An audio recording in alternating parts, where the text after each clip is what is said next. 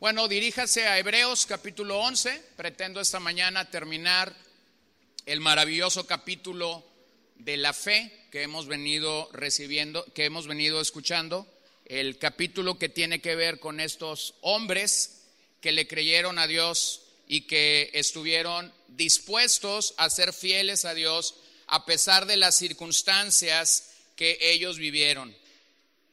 En estos versos nos hemos dado cuenta de que estos hombres encontraron días difíciles, realidades difíciles para sus vidas, y aún así el gobierno de Cristo fue una realidad para ellos, estos hombres que confiaron en las promesas del Señor.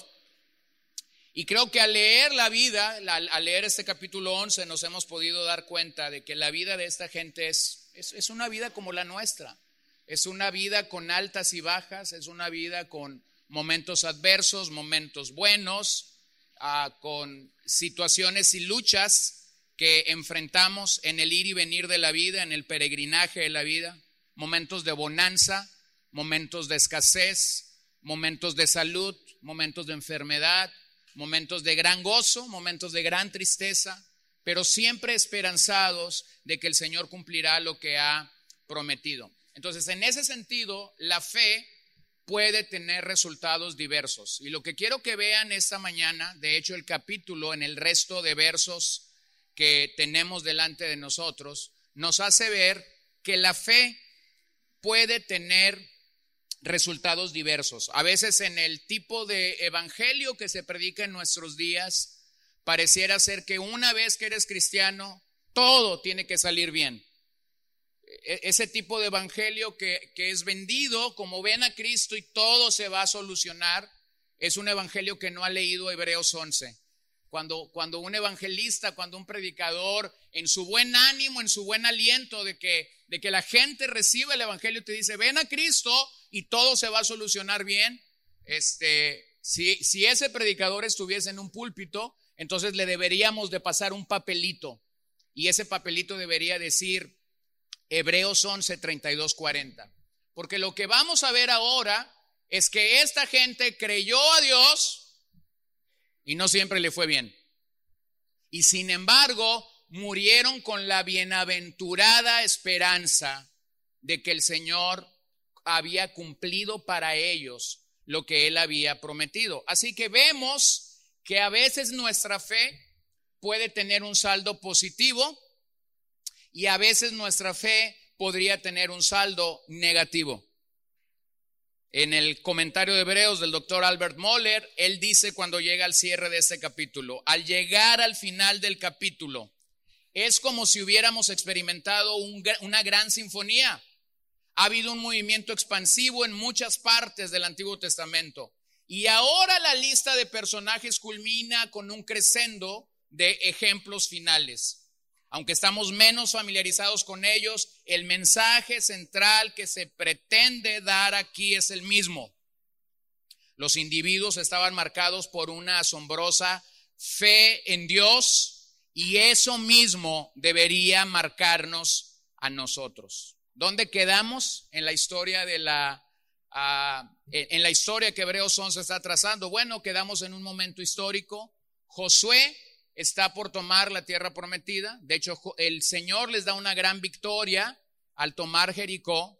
Y también el autor a los hebreos, en los versos 30 y 31, nos dice que Raab, eh, la prostituta de Jericó, la mentirosa de Jericó, si usted lo quiere ver así, esta mujer está siendo salva por fe. Y, eso como que produce cierta inquietud a veces en nosotros, ¿no? Porque no esperaríamos que una mujer con esas calificaciones estuviera eh, eh, como, como manchando eh, el capítulo 11 de Hebreos. Y sin embargo está allí, está allí precisamente para marcarnos y para decirnos algo.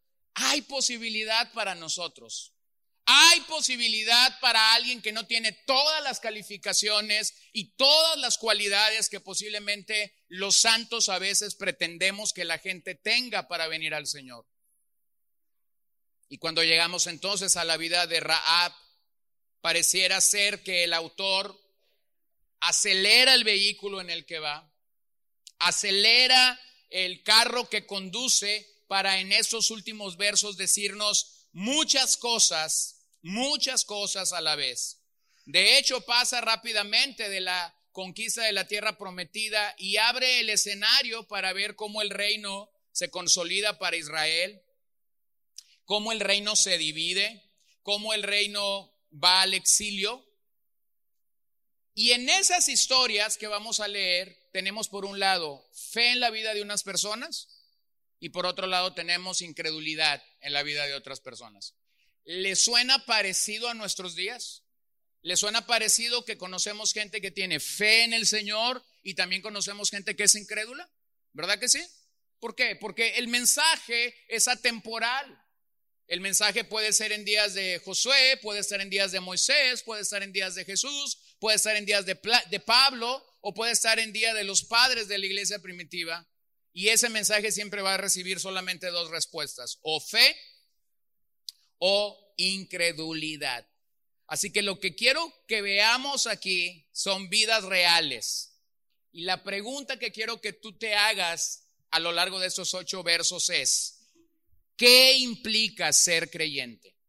¿Qué implica ser un creyente de Jesucristo? Bueno, permítame ver, número uno, los logros y las victorias de la fe. Vean conmigo versos 32 al 35. ¿Y qué más diré?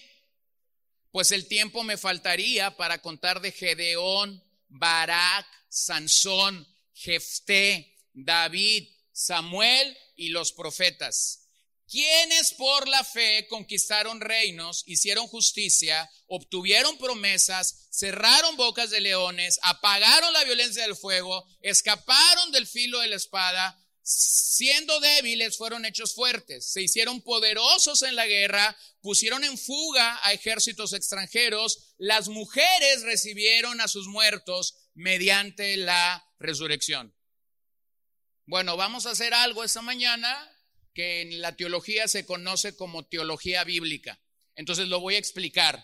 Voy a pasar rápidamente por muchos capítulos del Antiguo Testamento. Voy a pasar rápidamente por la historia de mucha gente del Antiguo Testamento sin necesariamente tener que ir en su Biblia y validar que eso es correcto. Entonces le voy a dar un, recorrido rápido por el Antiguo Testamento y después, si usted quiere, profundizar más en eso, vaya y estúdielo a su casa. Pero no me puedo detener en cada nombre, porque por ejemplo, si me detengo en Sansón, puede ser una serie de seis, siete mensajes. Si me detengo en Jefté, puedo predicar dos o tres mensajes. Si me detengo en David, nos tomaría una buena cantidad de semanas. Pero recordemos lo mismo que ya he dicho durante esta serie. Lo que estamos destacando en el capítulo 11 es la fe.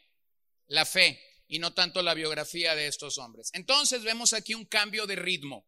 No sé si usted, bueno, si usted eh, ha conducido un carro en carretera y llega un momento en que usted aplasta el acelerador, va a cierta velocidad y aplasta el acelerador porque quiere rebasar y después se quiere quedar en esa velocidad. Llega un momento en el que la demanda del carro, algunos dicen, entró la quinta libre. ¿Qué significa eso? ¿Quién sabe? no sé mucho de mecánica, pero simple y sencillamente tú sientes que el carro va más rápido y que si el conductor sigue esa velocidad vas a llegar más rápido de lo que tenías planeado. Bueno, al autor de Hebreos le acaba de entrar la quinta libre, ¿ok? Entonces va a ir en una velocidad que no es la misma que ha venido trabajando. Se detuvo con Abraham, se detuvo con Noé, se detuvo con Enoch para decirnos algo acerca de su fe, pero no es lo mismo que está sucediendo aquí. Y de hecho vamos a ver que en esa quinta libre que el autor está llegando, él va a pasar primero de revisar las victorias y los triunfos de la fe a después, de a, después revisar algunas situaciones adversas. Y la pregunta que está ahí en el, en el verso 32 lo dice claramente, ¿y qué más diré? Una pregunta retórica. Y lo que el autor está diciendo aquí es, pudiera seguir hablando y hablando y hablando y no terminaría de decir lo que los hombres de fe en el pasado han vivido, han hecho. ¿Se acuerdan cuando Juan está terminando el Evangelio y dice, pudiera seguir escribiendo acerca de los milagros de Jesús y no habría espacio para relatar todos ellos. Bueno, es, esa es la misma idea de Hebreos aquí. Podría seguir enumerando historias y más historias y más historias y el capítulo 11 entonces sería muy largo. Así que él comienza a hablar de una serie de personalidades y todas son reconocidas por creer en el Señor.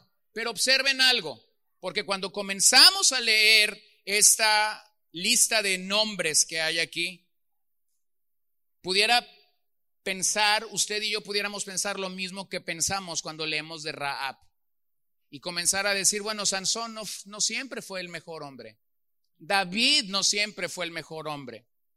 Pero entonces quiero que vean al final algo, estos hombres no fueron perfectos, pero creyeron en Dios y por ello se les reconoce en este capítulo. Y eso, hermano, pareciera ser algo obvio de entender. Y sin embargo es algo maravilloso que el capítulo termine así. Porque posiblemente no te consideras que eres Abraham, posiblemente, no crees que tienes la fe de Noé, posiblemente no crees que te pareces Enoch, posiblemente no crees que eres como Abel o como Sara, posiblemente no eres como Moisés, pero cuando la Biblia te presenta a Raab, Sansón, David, estos hombres que parecieran tener momentos en la montaña con Dios y después momentos en el valle, tú dices, bueno, posiblemente sí califico para ser un hombre y una mujer de fe. Así que aquí tenemos a estos personajes, personajes reales, peregrinos como tú y como yo, peregrinos que no hemos alcanzado la ciudad celestial, peregrinos que debemos mantener una fe sincera y una fe real a la vez. No, estos héroes no son perfectos. Estos hombres están aquí porque creyeron a Dios, porque trabajaron con Dios en su obra perfecta y de la misma manera somos reclutados nosotros en la escuela de fe. De la misma manera como ellos transitaron y caminaron, nosotros somos reclutados en la escuela de la fe. Observe que en el verso 32, todos estos hombres gozaron de cierta autoridad, aunque David es el único rey, Samuel es un profeta, es, el último juez y el primer profeta, eh, los otros cuatro son jueces, así que todos gozaron de cierta autoridad. Pero revisemos la lista rápidamente. Número uno, Gedeón. Gedeón es una historia que está para nosotros en el libro de jueces, capítulo 6 y capítulo 8. Usted recordará que cuando Dios llamó a Gedeón, lo llamó con estas palabras, varón esforzado y valiente. ¿Lo recuerda? Le pregunto yo a usted, ¿Gedeón pensaba eso de sí mismo? No, Gedeón estaba escondido, de hecho, porque sabía que las cosas estaban mal en la nación y él no se quería ver involucrado en una batalla. Así que el Señor viene y lo llama mi varón esforzado y valiente. Y yo siempre he creído que si Gedeón estaba ahí, Gedeón volteó para atrás y dijo, ¿a quién le estará llamando el Señor? Pero entonces era con él, el asunto era con él. Es como cuando a veces escuchamos un mensaje Suelta el predicador una piedra y nosotros decimos, ¿por qué no vino el hermano fulano de tal? Yo siempre digo, ¿por qué no la cachas mejor tú?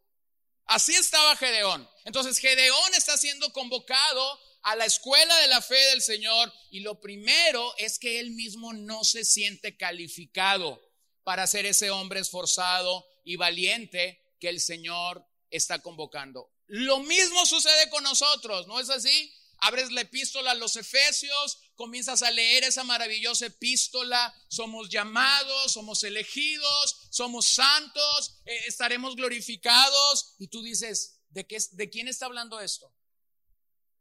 ¿De quién se trata esto? Mi hermano, si tú eres un hijo de Dios, se trata de ti. Pero aún para leer la Biblia se requiere fe. Aún para venir a estas grandes verdades del Evangelio, tengo que venir con fe. Así que Gedeón está siendo convocado para tomar un lugar en el tiempo y en el espacio en el cual él no había pensado. Es convocado para dirigir o para liderar, de hecho, una batalla icónica al estilo de Josué en la toma de Jericó, una batalla que no tiene que ver con estrategia militar, una batalla que no tiene que ver con cuántos carros de guerra o caballos tenía, una batalla que simplemente tiene que ver con creerle a Dios en lo que Dios le ha dicho. Así que el Señor permite que Gedeón pueda triunfar sobre los madianitas. Y esa victoria icónica contra los madianitas, con teas ardiendos y con trompetas, simplemente nos recuerda lo mismo que la gran toma de Jericó nos recuerda. La batalla es del Señor, la salvación es del Señor, el Señor no necesita ni una sola espada para derribar un gran ejército. ¿No es así?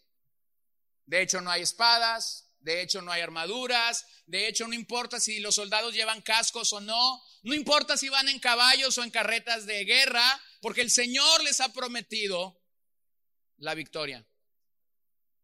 Y eso nos recuerda cada día a ti y a mí que el Señor puede darnos y otorgarnos victorias en el caminar y en la vida espiritual mientras vamos nosotros creyéndole a Él. Así que Gedeón tuvo una gran victoria, nos introduce a un momento de gran victoria en las escrituras, después el pueblo viene y lo quiere hacer su rey.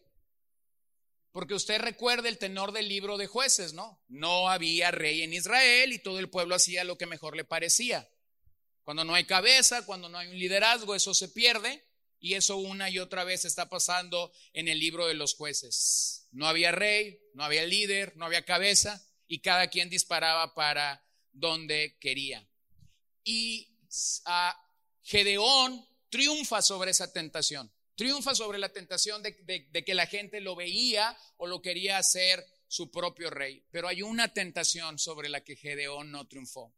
Al final de la historia vemos que este hombre se hace un efod de oro. Primero él vuelca su adoración en la idolatría, la idolatría de este efod, pero de este efod, pero después toda la nación comienza a adorar ese efod. Y de una gran victoria en la vida de Gedeón nosotros vemos que la culminación es idolatría en el pueblo.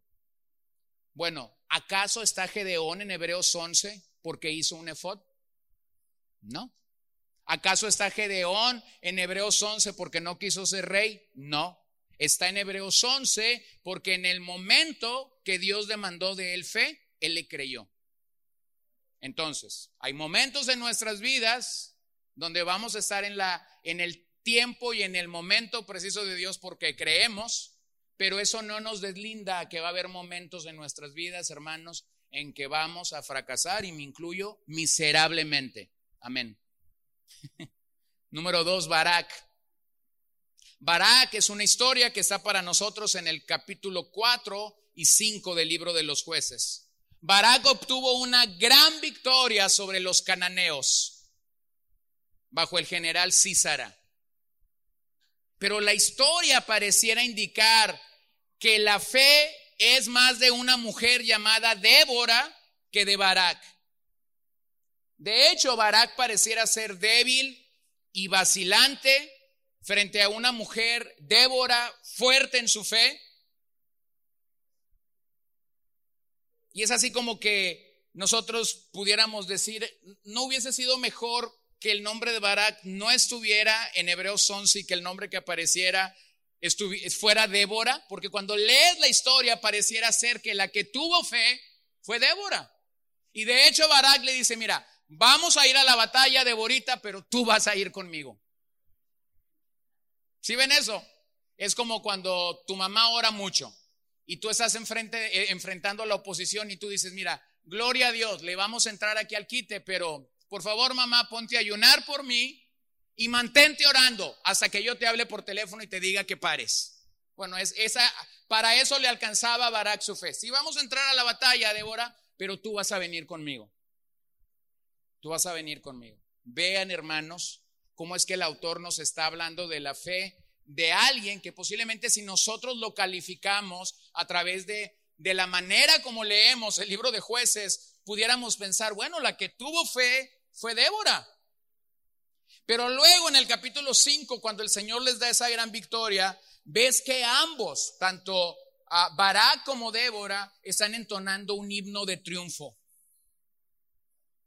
Un himno de triunfo.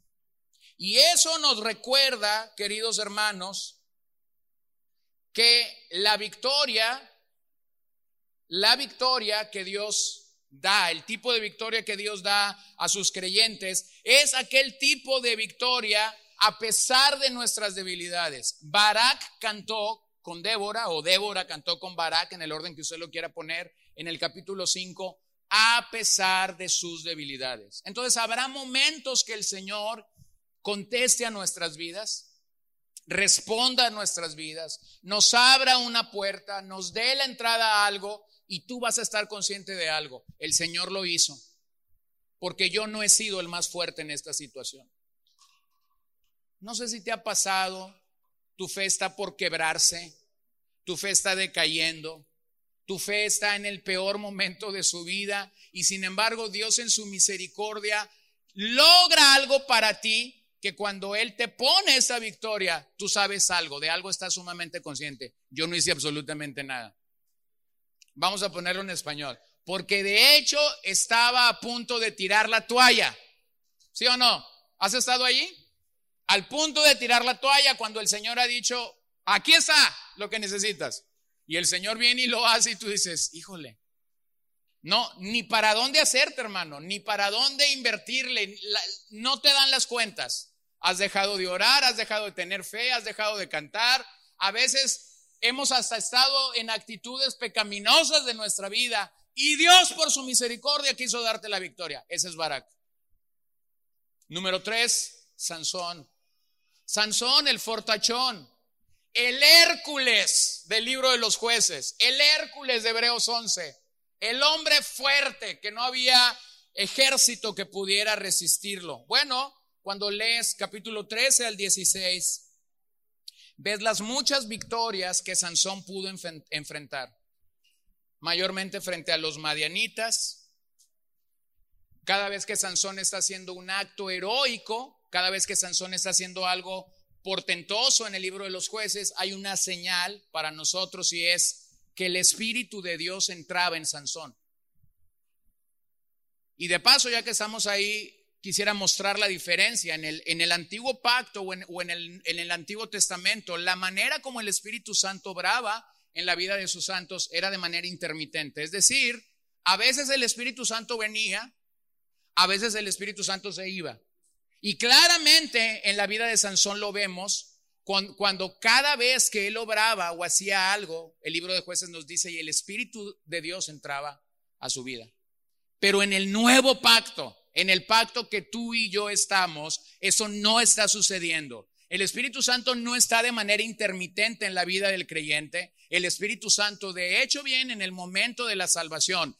Eres salvo, querido hermano, porque el Espíritu Santo vino a convencerte de que eras un pecador, que necesitabas a un Salvador. Nacimos de nuevo por la obra del Espíritu Santo. Fuimos regenerados por la obra del Espíritu Santo. Y en el Nuevo Testamento la noticia es que el Espíritu no está entrando y saliendo, entrando y saliendo. No se va a ir porque el Nuevo Testamento te afirma que el Espíritu Santo ha venido a ser una morada en tu vida la seguridad que todo creyente de las escrituras tiene es que el Espíritu Santo ha venido para morar en nosotros. Somos la morada del Espíritu Santo. Somos el templo del Espíritu Santo. Pero entonces regresando a Sansón, vemos que el Espíritu entraba sobre él, hacía grandes cosas, pero a la vez comenzamos a ver una declinación en su vida sobre, todo en el, índole, en el índole moral. Si tú lees la historia, nos vamos a dar cuenta que fue un hombre promiscuo, arrogante, impetuoso, y que en algún momento llegó a romper su pacto con Dios. Pero usted recordará la gran victoria de Sansón al final de su vida. ¿Se acuerda? Está preso, está ciego, está aparentemente sin fuerzas, y él pide ir al templo de Dagón. Y de hecho lo llevan porque era el asmerreír de, del rey y, de toda la fiesta. y él pide estar cerca de los pilares de esa edificación. Y entonces él estira sus brazos, le pide al niño que lo coloque en el lugar o al joven que lo coloque en el lugar específico y le pide a Dios que nuevamente aquello que él le daba esté sobre él para poder derribar aquel lugar. Y de hecho, a lo mejor tú y yo pensaríamos que Sansón no calificaba para que Dios contestara su oración, pero de hecho Dios lo fortalece finalmente y él muere demolido también en aquel lugar. Número cuatro, Jefté. Una historia que para muchos tampoco debería de estar aquí. Una historia de jueces 10, 6 al 12, 7. Jefté logra una gran victoria contra los amonitas. Pero las secuelas familiares de esa victoria son trágicas. Antes de salir a la batalla, Jefté había dicho que si el Señor le daba la victoria, cuando él regresara, la primer persona que saliera a recibirlo sería entregado como un sacrificio al Señor. Lo que él no sabía es que la primera persona que saldría a recibirlo sería quién? Su hija, una virgen. Y tú dices, ¿por qué estas historias de canibalismo están en la, en la, en la, en la Biblia? ¿Cómo es esto de que este hombre está ofreciendo un sacrificio humano cuando Dios no pedía o demandaba en la ley el sacrificio de humanos. Habían animalitos muertos, pero no había humanos muertos. ¿Se acuerda? Bueno, vemos claramente que Jefté había sido afectado, bombardeado por la cultura alrededor de él. La cultura alrededor ah, de la nación de Israel sí sacrificaba humanos. Los países alrededor en el cercano Medio Oriente, sí era común para ellos ofrecer sacrificios humanos y de hecho darlos a su Dios. Y Jefté ha prometido un sacrificio humano para quien salga a recibirlo, si es que el Señor le daría la victoria. Eso, hermanos, nos habla de la fe declinante de Israel.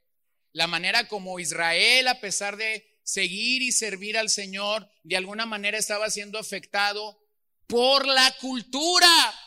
¿Lo ven? Dios no demandaba sacrificios humanos, pero Jefté nos está modelando cómo se ve un cristiano afectado por la cultura. ¿Cómo se ve en nuestros días un cristiano afectado por la cultura? Haciendo cosas que la Biblia no te demanda que hagas, pero que la sociedad donde tú y yo vivimos sí te demanda que hagas. Y entonces tú dices, bueno, si yo hago esto, me voy a ver bien culturalmente. Bueno, mi hermano, permíteme recordarte algo. Te puedes ver muy bien culturalmente y a la par estar ofendiendo a Dios claramente. Y eso tiene un nombre en la Biblia, se llama pecado. Tolerar el pecado en nuestros días nos va a pasar a ser como esta sociedad, vernos culturalmente bien. Pero tolerar el pecado frente a Dios no es una excusa. ¿Cuál es la bandera de una cristiandad afectada por la cultura? Lo hago por amor. Por amor voy a estar dispuesto a hacer esto. Y yo retorno a las palabras de uno de los grandes héroes de la fe. En nombre del amor se han asesinado grandes verdades del Evangelio.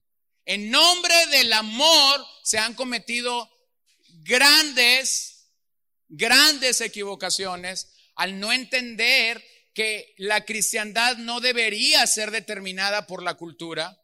De hecho, nosotros deberíamos poner el ritmo a la cultura. Bueno, abro paréntesis y ahorita lo cierro. Hace unos días, no hace muchas semanas atrás, estaba en cartelera una película yo espero que si la viste, hayas tenido una buena lectura de esa película. Y si no la viste, mi hermano, no te perdiste de nada. Te puedo recomendar 10 películas en cartelera no cristianas que son mucho mejores que esa. Pero hubo una película que se llamaba Nosotros los de la fe. Gracias a Dios nomás estuvo muy poquitos días. Es una basura. Es una ofensa al cristianismo de la Biblia Porque la propuesta de esta película simple y sencillamente es, en nombre del amor, en nombre del amor, abramos la puerta para que todos quepan.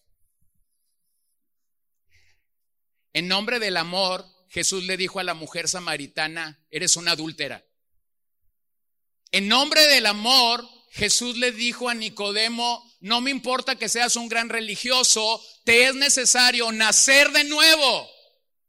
En nombre del amor, Pedro se paró en Hechos capítulo 2 y dijo, arrepentíos. Entonces déjame te digo, yo no la vi, no te no estés preocupado, yo no la vi. De hecho, déjame decirte por qué me sentí tan triste cuando estuve en esa sala de cine. Iba a ver la película de un cómico, iba a ver la película de alguien que hace comedia, pero que había hecho una película con una temática que cuando yo dije, bueno, sería interesante ver qué opina de la escuela pública este hombre.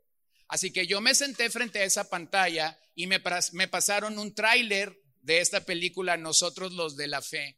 Y yo estaba diciendo, trágame tierra. Yo estaba en mi asiento, de hecho, así, y diciendo, Señor, esto, esto es verdad, lo que estoy viendo es realidad. Y después pasé, no sé, hora y media o hora cuarenta, viendo lo que este autor, famoso comediante de nuestra nación, hizo.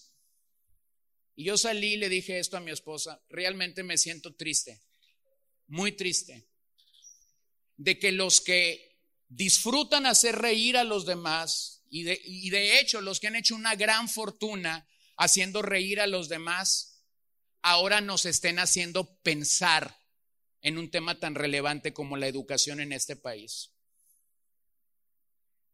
Y que los que deberíamos estar trayendo a la mente, a la mesa, los mensajes más relevantes de la cultura estemos queriendo divertir. Estemos queriendo causar gracia y risa de lo que para Dios es sacro y santo. Eso no fue lo que más me decepcionó.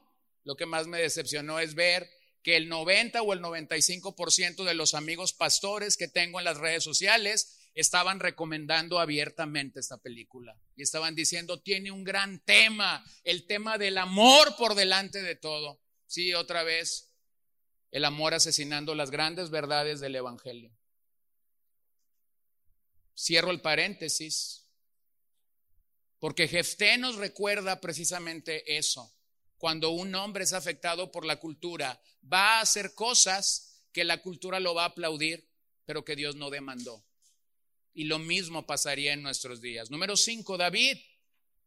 El Señor le entregó a David grandes victorias.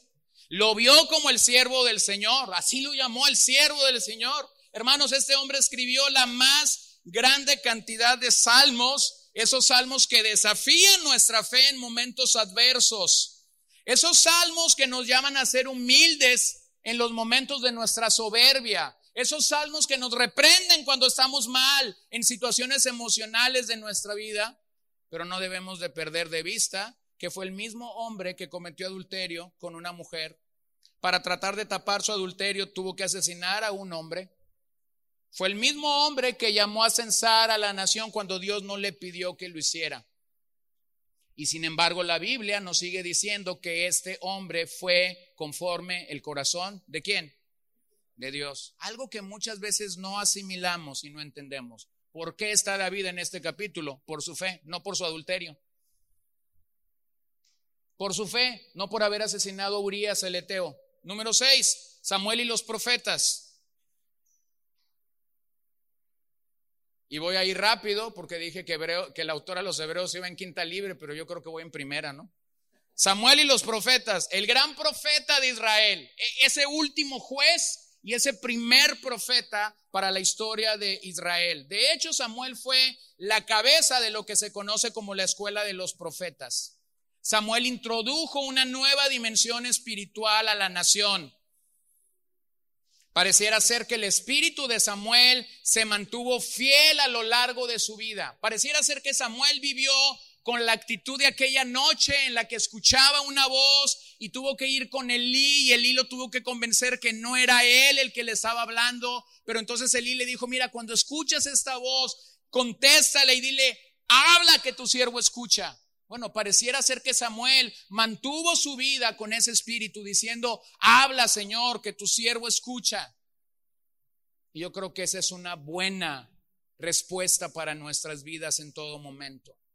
Tener un corazón dispuesto a la palabra de Dios, tener un corazón como el de decir, habla Señor, que estoy aquí para escucharte. Sin embargo, nuevamente Samuel no fue un hombre perfecto. Y cuando vemos a Samuel envejecer y llegar a días mayores en su vida, nos damos cuenta que sus hijos no siguieron sus pisadas. De hecho, sus hijos eran unos pillos ahí en el templo. Pareciera ser que fue un hombre que creció en fe, que creció en escuchar al Señor, pero que no cultivó esa misma fe en la vida de sus hijos. Y Samuel nos introduce a la temática de los profetas. Hombres de fe, héroes de la fe, paladines de la fe, que proclamaron la palabra del Señor en días difíciles y que aún murieron a causa de ella. Observe algo en estas vidas. Ninguna persona puede jactarse del monopolio de la fe, ya que Dios usó a personas muy diferentes. Vean estos seis nombres directos que tenemos más vean a los profetas aquí. E, e, e, ese término, los profetas, incluyendo a Samuel, a Elías, a Eliseo, a aquellos de los que no tenemos un nombre o una biografía clara en las escrituras, y claramente a Isaías, Jeremías, Ezequiel y los doce profetas menores. No, no nos podemos jactar del monopolio de la fe. No podemos decir, para ser un hombre de fe necesitas verte así, necesitas vestir así, necesitas hacer esto. No, no podemos jactarnos porque de hecho en este glosario de hombres de fe que tenemos, vemos que cada uno de ellos fueron tan diferentes. Así que de acuerdo a estos versos, Dios se manifestó a través de personas diferentes y de hecho no solamente personas diferentes, personas pecadoras. Calvino decía de este capítulo que aunque la fe puede ser imperfecta e incompleta, no deja de ser aprobada por Dios. Lo que vemos en la vida de estos hombres es que Dios quiso aprobarlos por su fe a pesar de ser imperfectos y a pesar de ser incompletos. Y vean lo segundo que él dice, obtuvieron promesas, obtuvieron promesas. Es decir, estos hombres vieron algunas promesas cumplidas en el proceso pero claramente la promesa más grande que se tenía en el Antiguo Testamento era la venida del Hijo de Dios. Y eso no lo vieron. Lo soñaron, lo pensaron, lo meditaron, lo creyeron. Pero no estuvieron allí en Belén cuando nuestro Señor vino o encarnó en forma humana. Lo creyeron, lo creyeron. Así que por eso es que el autor está diciendo, tuvieron promesa. Y ahora vean de hecho cómo, de mencionar nombres, el autor pasa a mencionar hechos. Vean las diez proezas de fe que tenemos allí. Conquistaron reinos. Conquistaron reinos. Bueno, ¿a qué te recuerda esto? Te recuerda a un Moisés saliendo de Israel y antes de cruzar el río Jordán, teniendo victoria sobre el rey Seón y el rey Og. Te recuerda a Josué claramente tomando ciudades y reinos enteros al entrar a Canaán. Te recuerda las grandes victorias de David. ¿Se acuerdan lo que Raab dice en el capítulo 2? Cuando los dos espías llegan, Raab le dice, hemos escuchado de cómo el Señor les abrió el mar rojo, de cómo el Señor les dio victoria sobre el reino de, sobre el rey Og y sobre el rey Seón. ¿Recuerdan lo que les dije la semana pasada? Esas historias que Raab le estaba diciendo a los dos espías que en Jericó se escuchaban eran victorias realmente de cuatro décadas atrás. Es decir, por cuatro décadas atrás, los habitantes de la tierra prometida sabían el tipo de Dios. Por eso estaban temblando. Por eso es que Raab dice, la nación está temblando de que ustedes están aquí. Número dos, hicieron justicia. Hicieron justicia. Habla de aquellos santos en el Antiguo Testamento que procuraron vivir vidas justas ante su Señor. ¿Se acuerdan de Abraham? Cuando la Biblia dice, y esto le fue contado por justicia, fue justificado. Había una búsqueda de querer agradar al Señor y por eso dice hicieron justicia. Número tres, obtuvieron promesas. Habla de aquellos que recibieron algún tipo de recompensa en sus vidas. Habla de aquellos que recibieron algún tipo de don de Dios, de dádiva de Dios, que podemos no entenderlo a cabalidad, pero pudiéramos pensar en David, aquel jovencito que mientras pastoreaba el rebaño de su padre, vienen por él y le dicen, te llaman pero con urgencia en la casa de tu padre. El profeta Samuel está allí. Y David corre a la casa de su padre. Está allí Samuel. Y de hecho Samuel toma su redoma con aceite, lo derrama sobre él. A David todavía no le cae el 20 de lo que está pasando. Pero entonces Samuel le dice, tú serás el próximo rey de Israel. Sí, pero David es un jovencito, posiblemente entre los 13 y los 14 años. Y hay un gran rey sobre Israel llamado Saúl. Y él recibe una promesa que de hecho se va a cumplir unos 17 años después. Y en esos 17 años David pasa de ser el hijo privilegiado de Saúl a ser la persona más perseguida del reino de Saúl. Cuando Saúl se da cuenta de que su sucesor le ha estado tocando el arpa en su palacio y lo ha estado tranquilizando cuando él está inquieto, entonces comienza a buscar para matarlo. Entonces obtuvieron promesas. ¿Cuánto tiempo le tomó a David recibir esa promesa? Bueno, unos 17 años para llegar a ser rey. Pero obtuvo promesas. Obtuvo promesa José, ¿se acuerdan? Después de aquella gran visión. Ha pasado también una, una cantidad de años más o menos similar hasta que llega aquel momento en el que José está alimentando a sus hermanos, a su padre, y de hecho están viviendo bajo su cobertura. Obtuvieron promesas. Número cuatro, a partir de la número cuatro, vemos actos de liberación portentosas. Número cuatro, cerraron boca de leones. Bueno, pudiéramos pensar en Sansón, un fortachón que podría haber hecho eso. Podríamos pensar en David cuando dice que se peleaba con el oso y el león, pero claramente creo que cuando ustedes leen cerraron, cerraron bocas de leones, estamos pensando en Daniel. ¿No es así? La historia de Daniel en el foso de los leones. Número cinco, apagaron la violencia del fuego. Bueno, eso no significa que fueron bomberos. Eso no significa que ellos tomaron una gran manguera y comenzaron a apagar el fuego de una ciudad, pero claramente estamos pensando en Sadrach, eh, Sadrach gracias, y Abednego en Babilonia, entrando a ese horno recalentado siete veces y saliendo de allí como si vinieran de unas lindas vacaciones en Hawái. Apagaron la violencia del fuego. Dominaron sobre el fuego. Número cinco, escaparon a filo de espada. Bueno, podemos pensar en David huyendo de Saúl, en Elías huyendo de Jezabel, en Eliseo bajo las amenazas de Joram, en Jeremías bajo las amenazas de Joacim. Todos fueron perseguidos, pero todos fueron librados por Dios. Escaparon a filo de espada. Número siete, a partir de aquí vemos que las últimas tres hablan de cómo se robustece la fe en momentos de conflicto. Número siete, recibieron poder en su debilidad.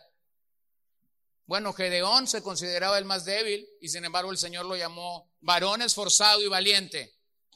Moisés y Jeremías se sintieron indignos cuando Dios lo llamó a, ser sus siervos y sin embargo Dios los fortaleció. Sansón, habiendo perdido su cabellera, sus ojos, habiendo perdido la dignidad de ser el juez de Israel. Ahí está en ese gran momento diciéndole al Señor, fortaléceme una vez más. Recibieron poder en su debilidad. Número ocho, se hicieron poderosos en la batalla. ¿Has leído estas historias fabulosas en el Antiguo Testamento? No el día de la batalla, un día antes, unas horas antes de estos hombres diciendo, Señor, no podemos, no podemos. Son un gran ejército, tienen la tecnología de punta de nuestro día. Y sin embargo el Señor los hizo poderosos en la batalla. Pudieras pensar en aquel día donde Josué está recibiendo una, una visita inesperada. Y Josué entonces hace esta pregunta un poco tonta. ¿Eres de nuestro bando o eres del otro? Y entonces aquel, aquel hombre diciéndole, ni del uno ni del otro, soy tu jefe. Recibieron poder antes de una gran victoria. Número nueve, pusieron en fuga a ejércitos extranjeros. Bueno, ese hombre que recibe la visita del ángel del Señor, a la mañana siguiente estaba viendo cómo los habitantes de Jericó huían de él. Y la historia se repite una y otra vez en todo el Antiguo Testamento. Pero pudiéramos pensar en el Nuevo Testamento y en palabras del apóstol Pablo diciendo, bástate mi gracia, porque mi poder se va a perfeccionar, Pablito, en medio de tus debilidades. Y entonces Pablo escribe y dice, bueno, he pedido al Señor que me quite este aguijón tres veces y creo que he aprendido la lección. Dejaré de orar por esto porque lo que el Señor realmente me acaba de dar es mucho más grande que un milagro. Me ha dicho, te voy a dar mi gracia cuantas veces tú la necesites. Poder en medio de nuestras debilidades. Y número 10, mujeres que recibieron en resurrección a sus muertos. ¡Wow! Esta proeza no puede adjudicarse a ningún ser humano, sino solamente a Dios. Nos recuerda la viuda de Sarepta, de primer libro de Reyes 17. Nos recuerda la tsunamita de segundo de Reyes 4, 17. Ambos recibiendo aquellos pequeños en resurrección. ¿Quién lo hizo? Dios. Ninguna de ellas tenía la capacidad para poder resucitar a sus niños. Pero entonces Dios quiso que aquellas mujeres recibieran a sus muertos en resurrección. Pero los santos de Hebreos 11 tenían una resurrección más grande en la cual confiar. Hermanos, porque no sé si se han dado cuenta, pero hay dos tipos de resurrecciones en las escrituras el del hijo de la sonamita, el del hijo de la viuda de Sarepta, el de Lázaro, personas que resucitaron para después volver a morir. Y el otro tipo de resurrección es el que Jesús inaugura con su propia resurrección. Una resurrección a vida eterna, es decir, que jamás volvieron a ver muerte. Entonces, cuando estos santos de Hebreos 11 estaban viendo la resurrección, no la veían como la resurrección del primer tipo. Es decir, no la veían en una manera de resucitar para volver a morir en un día. La veían en la forma de resucitar hacia la vida eterna. Bueno, tú lees esos versículos y tú dices, wow, yo quiero ser este tipo de hombre de fe. Yo quiero cerrar boca de leones. Eso está bien fácil. Ve y levanta a tu niño, dile háblame y después ciérrale la boca. Sí, ¿no? Cuando los niños duermen, sus boquitas no son las más limpias. Tú abres su boquita, tú cierras y tú ya calificas para decir que cerraste boca de leones. Pero no habla de eso. No habla de esas proezas. Y lees estos versos y tú dices, qué inspiradoras palabras. Bueno, leamos los otros versos para, que también seamos inspirados. Hebreos 11, verso 35 en adelante. Otros fueron torturados. Ay Señor, tan bonito que iba. No aceptando su liberación a fin de obtener una mejor resurrección. Otros experimentaron insultos, azotes y hasta cadenas y prisiones. Fueron apedreados, aserrados, tentados, muertos a espada, anduvieron de aquí para allá, cubiertos con pieles de ovejas y de cabras, destruidos, afligidos, maltratados. de los cuales el mundo no era digno, errantes por desiertos y montañas, por cuevas y cavernas de la tierra. Qué, qué diferente suena esta sinfonía, ¿no? Qué diferente suena este himno. Y algunos quisieran decir, Señor, a mí déjame en el himno del 32 al 35A. Y nunca me pases a la nota musical del 35B al 38. No quiero estar allí. Bueno, hermano, permíteme decirte que tú no eliges en qué verso de la fe estar. Estos hombres experimentaron persecución y gran, y gran sufrimiento, pero no fallaron en su fe. Al igual que, Saúl, que, que Sansón, al igual que David, al igual que Jefté, estos hombres experimentaron, me ayudas con la pantalla, persecución y gran sufrimiento, pero no fallaron en su fe. Mantuvieron su fe a pesar de las luchas. De hecho, permítame repasar la lista de la misma manera que hice la, con los otros. Número uno, dice que fueron torturados. Esa palabra en el original significa fueron azotados hasta morir. De hecho, la palabra torturado implica ser atado a algún tipo de enrejado para que no te puedas mover, ser atado a algún tipo de enrejado y luego azotarte hasta morir. Bueno, eso nos recuerda el tiempo de los macabeos, donde muchos mártires murieron, me refiero al tiempo intertestamentario. Y vean cómo es que el pasaje nos dice que fueron sostenidos por la esperanza de la resurrección. O sea, murieron siendo torturados sabiendo que iban a resucitar. Número dos, apedreados.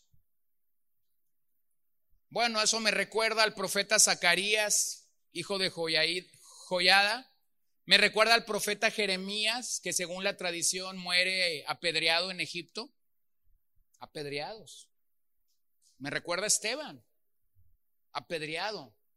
Número tres, aserrados. Aserrados. Bueno, eso debe recordarnos a la muerte que el profeta Isaías tuvo en manos del rey Manasés. Cortado por la mitad, aserrado. Cuatro, tentados. Algunas versiones de la Biblia traducen esta, esta palabra tentados como quemados. Bueno, no todos tuvieron la victoria de Sadrach, Mesach y Abednego de haber sido librados del fuego. Algunos murieron quemados.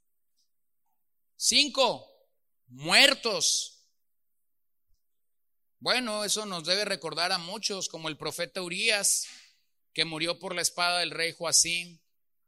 Podría referirse también a la ejecución masiva del pueblo de Dios en el periodo intertestamentario. Número 6, dice, anduvieron de aquí para allá. Y vean, vean el vocabulario de ese verso, porque puede referirse a que esos hombres sufrieron pobreza, persecución extrema, fueron indigentes, afligidos, incluso recibiendo el rechazo y el abandono de la sociedad. Y esto es como ir en la montaña rusa, ¿no? Pasamos los primeros capítulos y... Y luego llegas a estos segundos versículos y vas hasta abajo. Y una oración rápida y fácil sería más o menos esta, Señor, Señor, déjame arriba y no me bajes. Nunca. No me sueltes nunca de tu mano. Pero la realidad es que nuestra fe necesita tanto los primeros como los segundos versos. A ver, vamos a comernos este filete. Dios no necesariamente te tiene que sanar para ser Dios. ¿Cierto?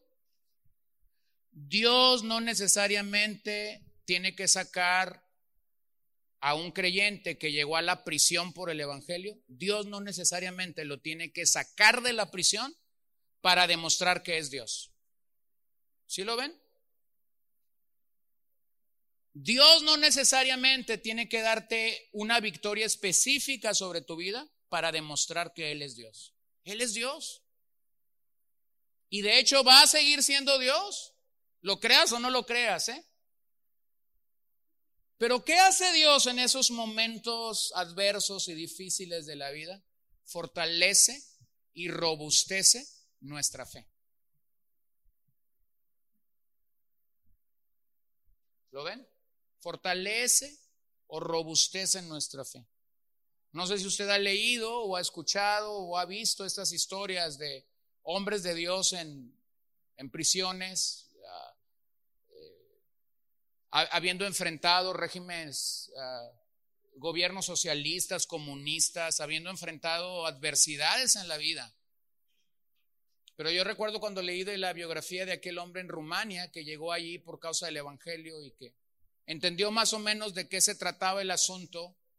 Y cuando él empezó a ganar a una buena cantidad de presos, entonces él les decía, los domingos solía reunirnos, solíamos reunirnos en el día del Señor para alabar y adorar al, Señor. Y entonces los, los que ya habían creído le dicen, ¿y por qué no cantamos nosotros? Y entonces un hombre dice, bueno, pero no tenemos ningún instrumento para entonar cánticos al Señor. Pero aquel santo dice, pero tenemos cadenas y las cadenas hacen ruido. Y nosotros vamos a ser animados con el ruido de las cadenas para cantar al Señor. Y entonces la prisión comenzó a escuchar el ruido de las cadenas, haciendo música para alabar al Señor. Entonces los guardias venían y le decían, cada vez que veamos que tú prediques el Evangelio, nosotros vamos a golpearte. Y entonces aquel hombre santo de Dios diciendo, está bien, vamos a hacer un trato. Y algunos pudieran pensar, wow, lo va a sobornar para que no lo golpee. Entonces ese era el trato del predicador. Yo predico y tú me golpeas. Bueno, de hecho Dios quiso que ah, Richard Rumbrand saliera de prisión, gracias, saliera de prisión y que él mostrara a todo el mundo las heridas que había sobre su cuerpo. Y ese hombre solía ir a otras naciones y cuando comenzaba a predicar, comenzaba predicando con su camisa, pero terminaba sin su camisa diciendo, estas son las marcas de haber seguido a Cristo en la prisión. Hermanos, Dios no siempre nos va a librar, pero Él va a seguir siendo Dios. Y no debemos decepcionarnos. Un mal evangelio, un mal entendimiento del evangelio es cuando nosotros llegamos a ser decepcionados porque Dios no ha contestado lo que nosotros estábamos pidiendo. Bueno, me encantó hace unas semanas, y disculpen que esté repitiendo este evento, pero me encantó, me encantó hace unas semanas cuando estábamos en el funeral del pastor Héctor, que su pequeña niña de nueve años, cerca de las doce de la noche, se levantó para, estábamos en el culto de testimonios, y se levantó y esta pequeña dijo, hermanos, yo dije, ay Dios, ya cuando agarró el micrófono dije, ahorita había estado muy bien todo, pero ahorita se va a soltar la maturranga, dije yo. Y esa niña tomó el micrófono para decir, hermanos, orábamos para que el Señor lo sanara, porque no sé si se los he dicho, pero mientras en la iglesia había una convocatoria de oración especial para orar por la salud del pastor, el pastor murió en el hospital. Entonces, cuando la noticia llegó al auditorio, la gente estaba orando por la sanidad de su pastor. Entonces la niña dice, hermanos, orábamos por la sanidad de mi papá. Y finalmente el Señor lo sanó. ¿Lo pueden ver? Eso es fe. Sencillo. Eso es fe. Eso es el tipo de fe que estamos viendo aquí. Entonces, estos hermanos no pueden ser identificados por nombre para nosotros.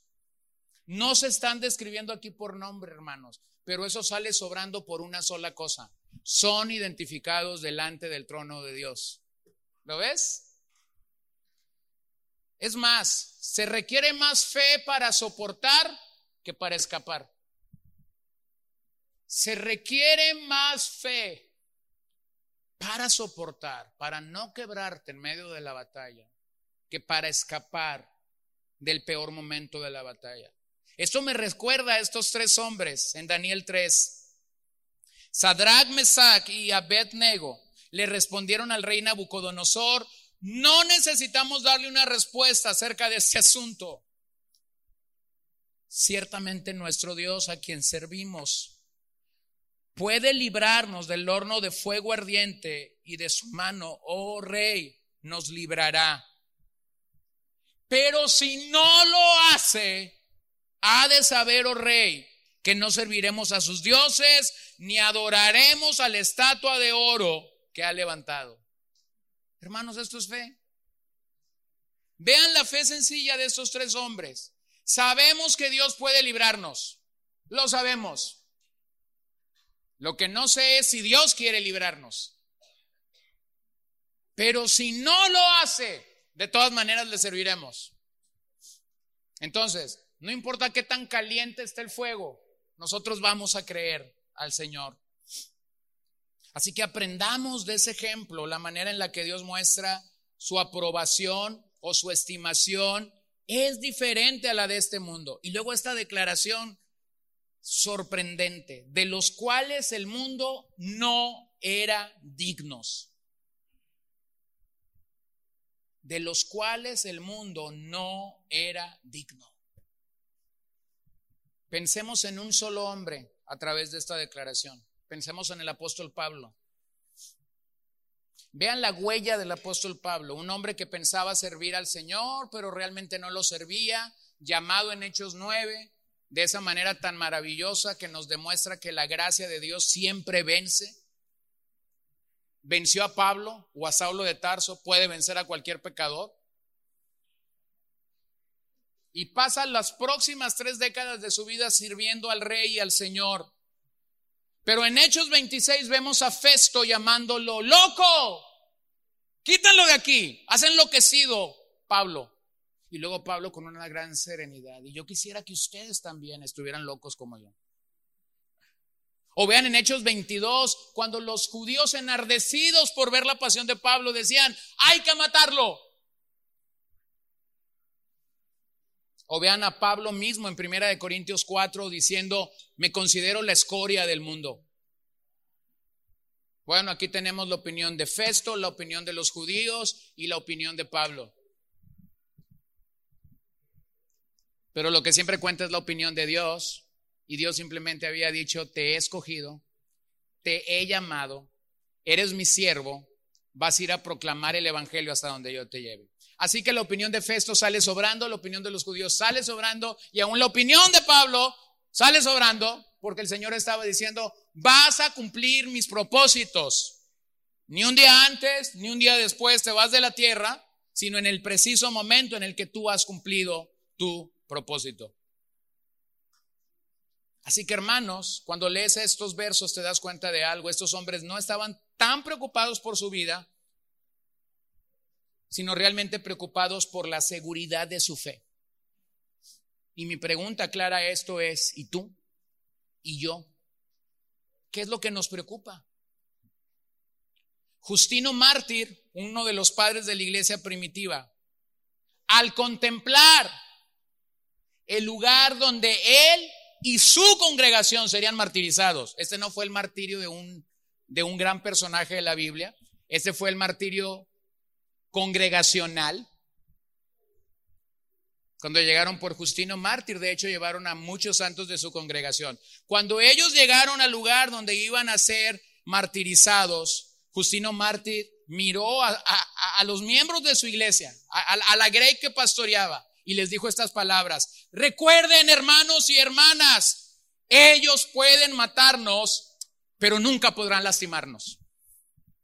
La fe realmente nos capacita para rechazar la aprobación del mundo y para buscar solo la de Dios. La fe te capacita para rechazar la aprobación del mundo y buscar solo la de Dios. Hermanos, nuestra validación no viene de la gente alrededor de nosotros, nuestra validación viene de Dios. Timoteo, procura con diligencia presentarte a Dios aprobado como obrero que no tiene de qué avergonzarse, sino que ha trazado bien la palabra de verdad. Bueno, este santo había entendido. No se trata de ser aprobado por los demás, se trata de ser aprobado por Dios. A la luz del Antiguo Testamento debemos replantearnos el tipo de aceptación que buscamos.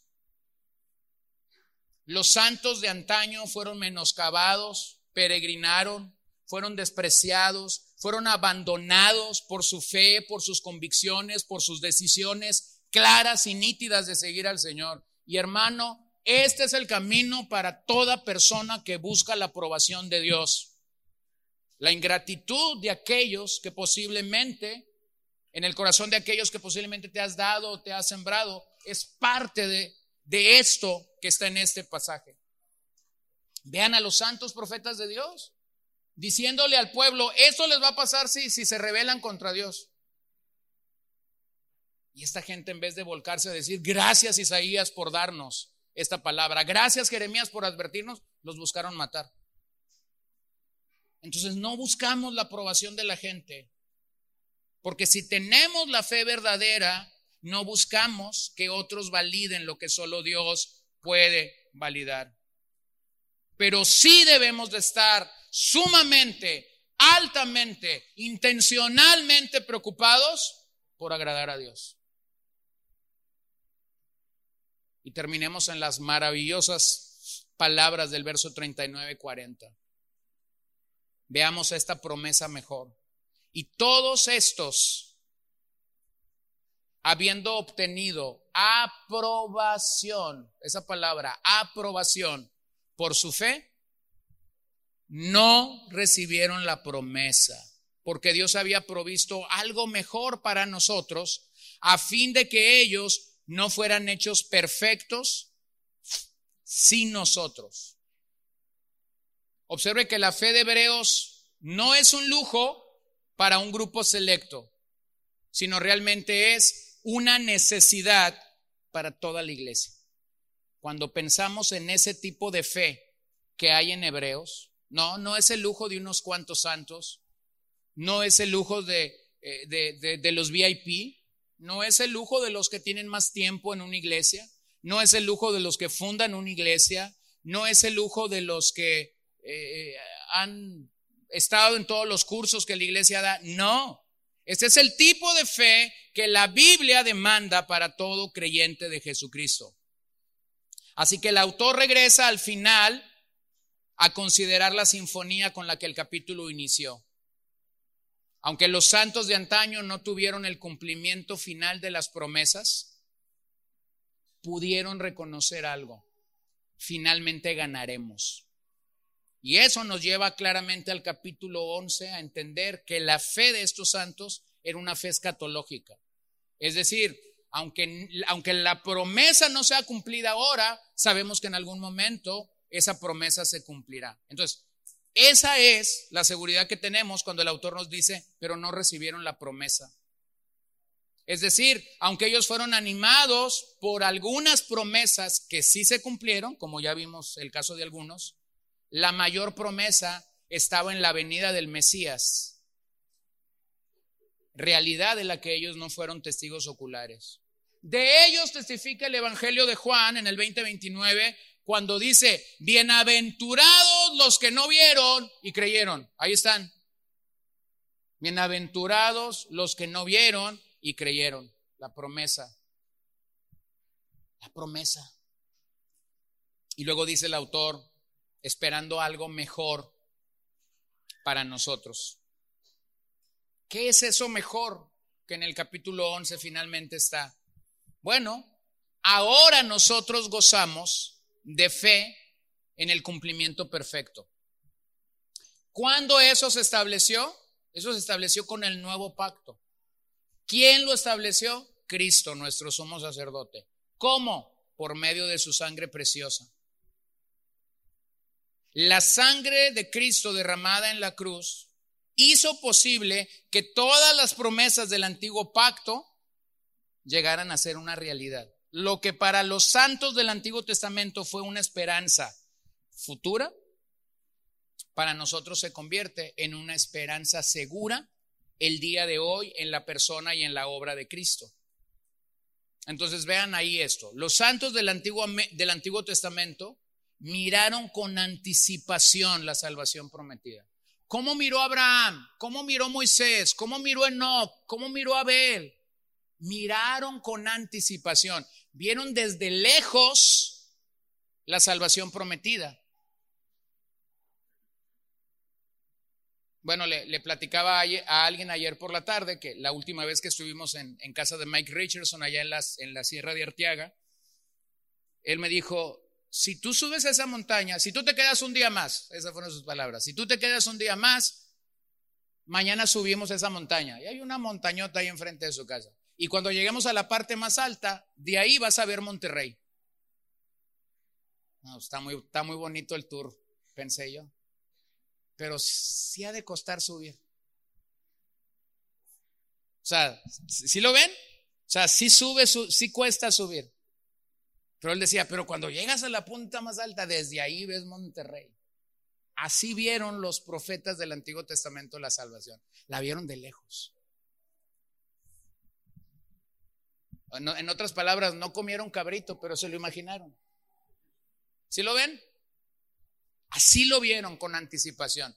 ¿Cómo vemos los santos del Nuevo Testamento? Lo vemos con una mirada retrospectiva.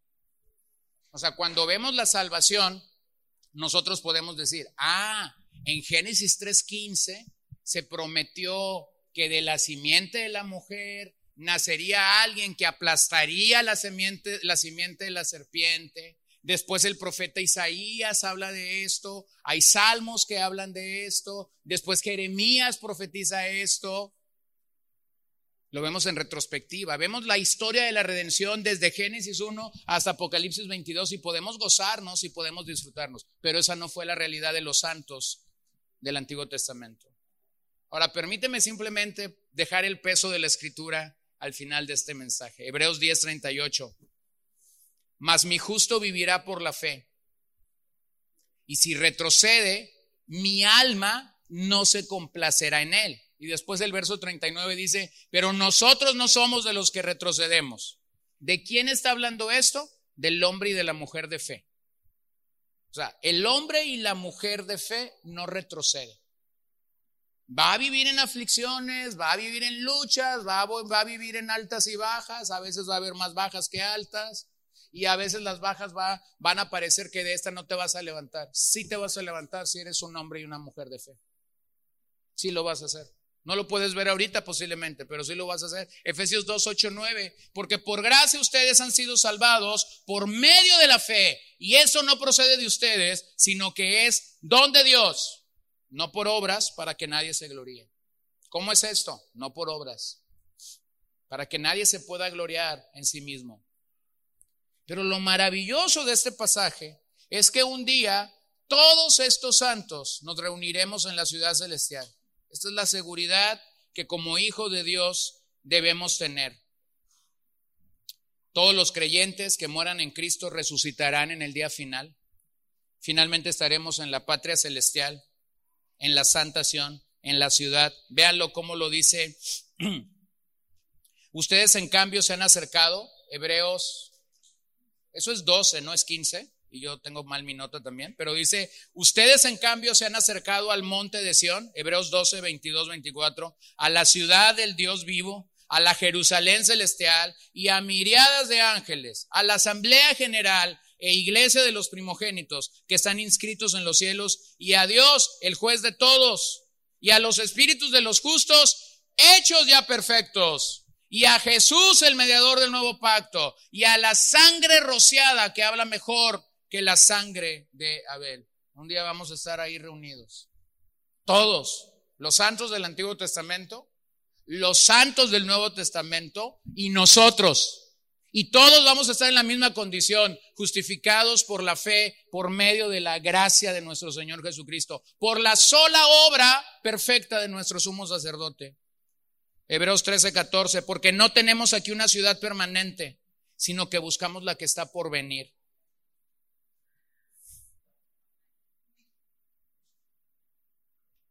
Cuando vemos a un creyente siendo perfeccionado por la fe en el presente, esto debe animarnos a la promesa futura de nuestra glorificación. Cuando ves a alguien batallando, lidiando con algún tema de su vida, sufriendo por algo, agonizando por algo, ese es un recordatorio, querido hermano, de que así se ve un creyente siendo perfeccionado por la fe. Posiblemente no está cerrando boca de leones, no está conquistando reinos, posiblemente no está siendo librado de filo de espada, pero mi hermano, está siendo perfeccionado por la fe. ¿Cuál es la diferencia entonces que tenemos con los santos del Antiguo Testamento? Hemos recibido mejores bendiciones y de hecho podemos disfrutarlas el día de hoy. La perfección en estos últimos versos se refiere a la totalidad de la obra de Cristo. Incluye el perdón presente, incluye la salvación final, incluye el acceso libre al trono de Dios, de donde obtenemos gracia y misericordia permanente. Incluye que tenemos una conciencia libre a través de Cristo. Así que hermanos, este pasaje nos muestra la soberanía y los tratos de Dios, los tratos de Dios individuales con cada uno de sus hijos. Algunos tendrán éxito en los propósitos de Dios. En cambio, otros sufrirán con gran aflicción. Pero todos debemos confiar en Dios sin importar las circunstancias. A veces estarás en la montaña, a veces estarás en el valle y un buen recordatorio es Dios sigue siendo Dios. Permítame recordarle el verso 6 de este capítulo. Y sin fe es imposible agradar a Dios. Porque es necesario que el que se acerca a Dios crea que Él existe y que recompensa a los que le buscan. Dígalo conmigo. Y sin fe es imposible agradar a Dios porque es necesario que el que se acerca a Dios crea que Él existe y que recompensa a los que le buscan.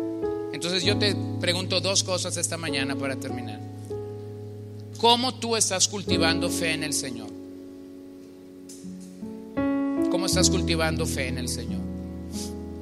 Y mi pregunta y mi segunda pregunta sería, ¿cómo estás perseverando en esta fe?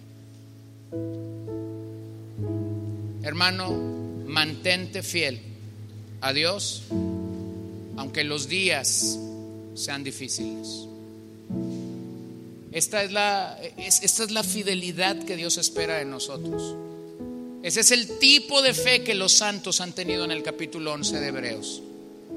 Se mantuvieron fieles al Señor a pesar de las circunstancias. Se mantuvieron sin queja. Se mantuvieron con un corazón y una expectativa limpia en el Señor. Se mantuvieron buscando la aprobación de Dios y no la de los hombres. ¿Lloraron? Sí, lloraron seguramente. ¿Sufrieron? Sí, debieron haber sufrido. Fueron menoscabados seguramente, fueron quebrantados seguramente. Pero lo que los distingue es que fueron fieles al Señor. Y yo creo que todos en algún momento hemos estado allí. No entendemos lo que sucede. Y a pesar de ello, debemos permanecer fieles al Señor. ¿Cómo se ve el viaje de un hombre de fe? Se ve como un vuelo a ciegas. Se ve como un vuelo a ciegas. No sé si has visto a un niño inquietante subiendo a un avión. He visto muchos niños y siempre están ahí abriendo su ventana rápidamente, tomando fotos del cielo y viendo cómo el, cómo el avión despega y grabando estos momentos, no importa si hay sol, si es de noche, grabando las luces de una ciudad cuando el avión está llegando. ¿Cómo se ve el vuelo de un cristiano en la fe? Es un vuelo a ciegas, hermano. Es como subirte a un vuelo y que la azafata te lleva, te sienta en un avión y tú estás ahí, no sabes si estás en la puerta de, de salida, no sabes si es de día o de noche. Es un vuelo a ciegas. Dile a tu lado, al que está a tu lado, es un vuelo a ciegas, pero es un vuelo seguro. Es un vuelo seguro. El Señor sabe dónde nos va a aterrizar. El Señor sabe cuándo nos va a aterrizar. Y cuando nos aterrice, entonces vas a caer en la pista más sorprendente, con las luces más llamativas, con el recibimiento más increíble. Aunque es un vuelo a ciegas, realmente es un vuelo seguro. Somos guiados a casa en el panel del control de Dios. Tú no tienes el control. Tú no eres el capitán de este vuelo. Tú no estás teniendo ahí todos los señalamientos, todas las disposiciones. Dios está en el panel del control. Recibirás ataques, recibirás luchas, pero nuestro llamado es mantenernos firme en el rumbo, progresando en la fe. Su santa palabra nos guía hacia dónde debemos llegar y nuestra meta es la santa ciudad de Dios. La presencia de Dios no nos abandona, es reconfortable en medio de las, de las más fuertes luchas. Y aunque este mundo sea hostil, podemos confiar y de hecho podemos caminar seguros en las manos de un Dios invisible. ¿No lo ves? No lo veo. Pero Él es el capitán. Y aunque el vuelo es a ciegas, es el vuelo más seguro.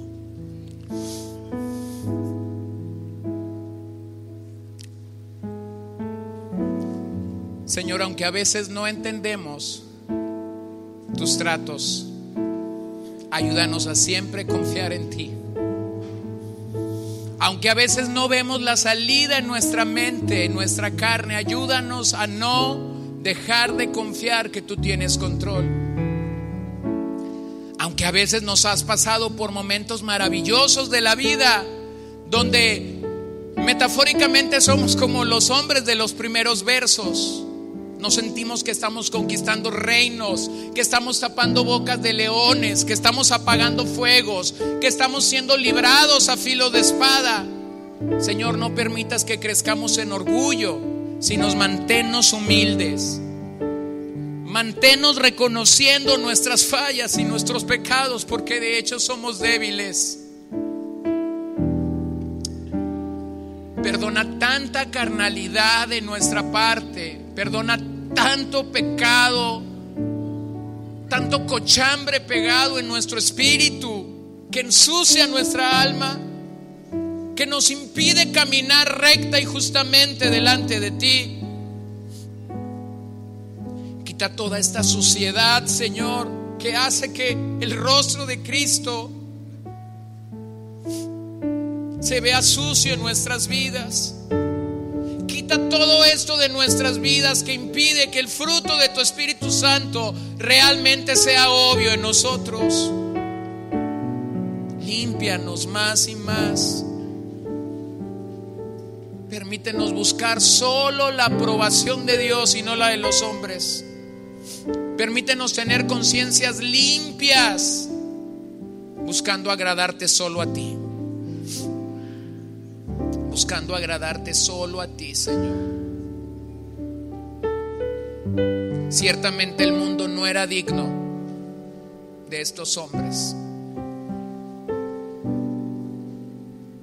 pero ellos se mantuvieron creyendo.